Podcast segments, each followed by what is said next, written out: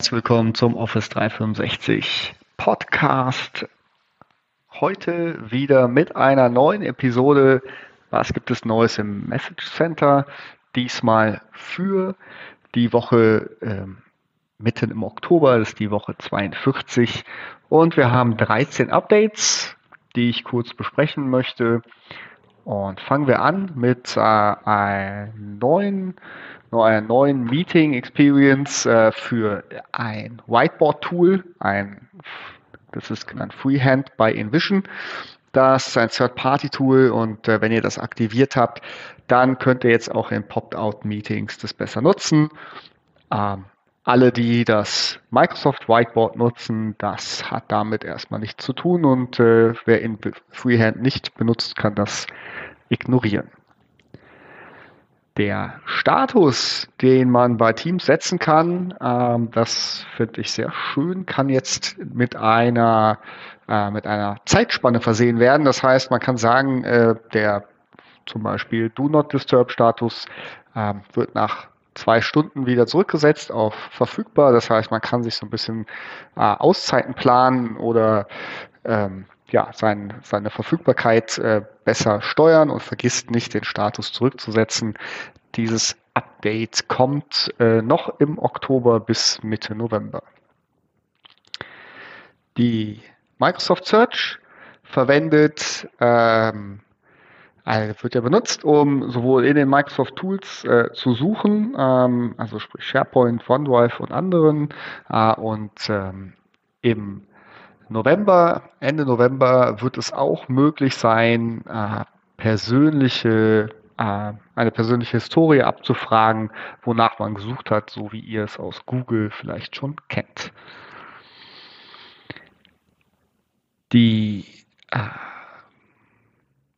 die, Organis die Organizer, also der, der äh, Einladende für ein Meeting, äh, kann äh, die Meeting-Optionen, also wie kommt man rein in, wer darf präsentieren, dürfen sich die äh, Teilnehmer selber wieder ähm, von stumm auf, auf äh, ja, das Unmute, weiß gar nicht, wie es auf Deutsch heißt, äh, stellen. Äh, das ist jetzt auch in der neuen Meeting Experience über die drei Punkte zu erreichen und kann während des Meetings umgestellt werden. Für Forms gibt es eine neue Startseite, die ähm, ja auch optisch aufgewertet wird und äh, mehr dem Look and Feel der anderen äh, Tools entspricht. Äh, ihr erreicht die über office.com. Da hat die jetzt schon äh, im November ein, die neue äh, das neue Look and Feel für Nutzer, die das alte, äh, die alte URL noch nutzen. Ähm, die über äh, Forms geht, dann äh, ja, gibt es noch das alte UI, aber es wird dann auch im November umgestellt. Alle Apps, die ihr verwaltet äh, über euren Microsoft-Account, äh, über My Apps und My Account, ähm, könnt ihr die kontrollieren. Äh, da müsst ihr ab dem 13. November die Browser Chrome, Edge oder Firefox oder äh, ähnliches nutzen. Der Internet Explorer wird dann nicht mehr funktionieren. Wir haben auch im Bereich Meeting Notes ähm, ein äh, neues Feature. Ähm,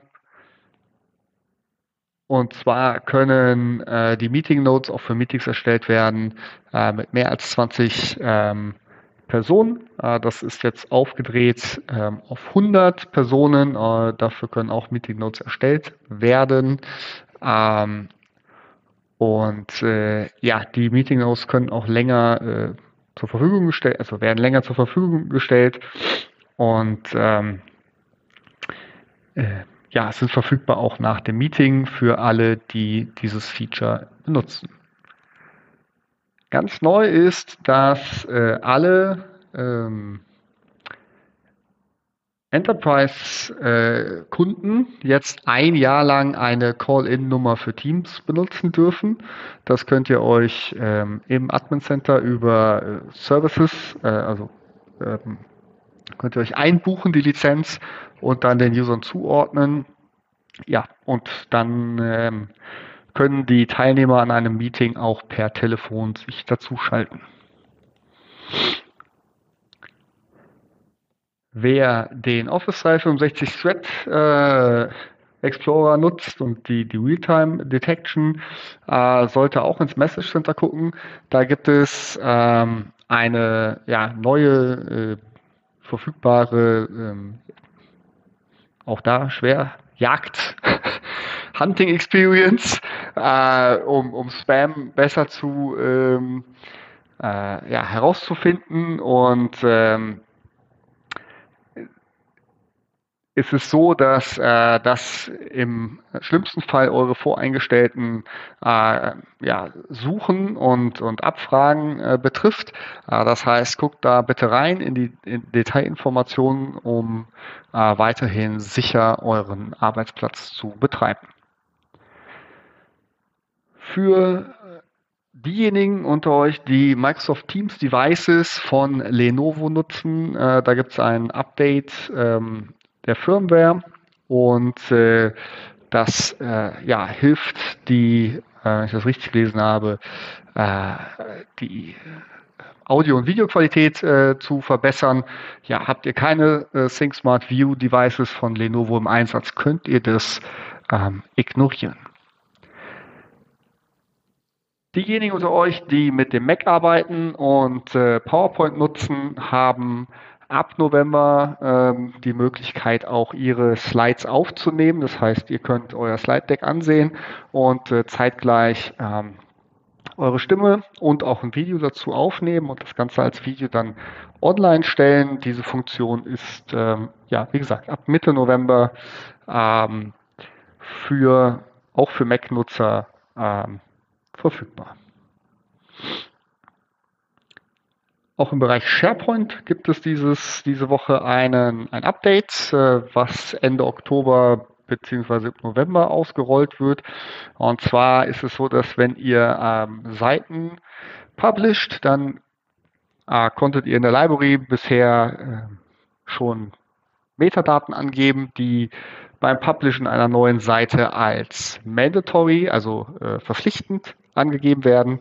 Das hat SharePoint aber ignoriert bisher. Das ändert sich jetzt. Das heißt, ähm, solange diese Werte nicht gefüllt sind, kann eine Zeit nicht gepublished werden. Und für die bestehenden Seiten, die ein Mandatory Field nicht haben, gibt es eine spezielle View. Ähm, und äh, dann kann der Owner der Seite ähm, gucken, dass, also, ne, das, ähm, die, die View heißt Pages that needs attention.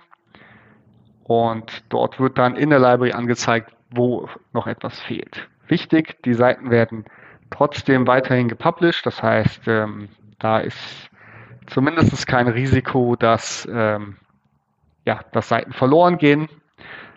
Nichtsdestotrotz solltet ihr dann nochmal über eure Libraries gucken, ob äh, Seiten eure Aufmerksamkeit benötigen. Und zum Schluss noch ein Update für Leute, die aus ihrem OneDrive ähm, Dateien sharen mit äh, ja, zum Beispiel externen, aber auch mit, mit Kollegen und äh, die verhindern möchten, dass diese Dokumente runtergeladen werden können.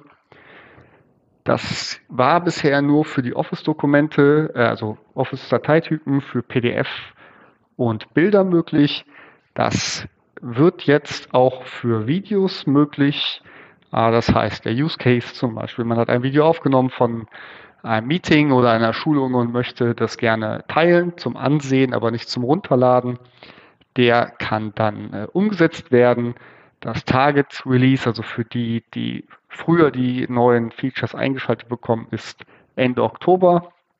Und im Standard Release wird es dann äh, im November umgesetzt, so ja, dass äh, der Download dort verhindert ist. Das könnt ihr über die äh, Sharing Settings machen. Das heißt, ihr äh, verhindert das Editieren und könnt dann zusätzlich noch den Download blockieren.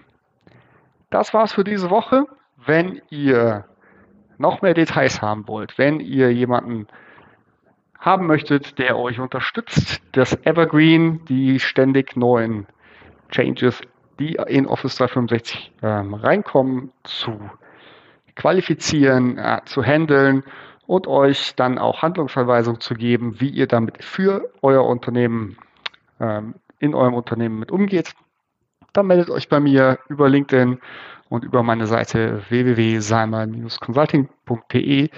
Ich bin für euch da.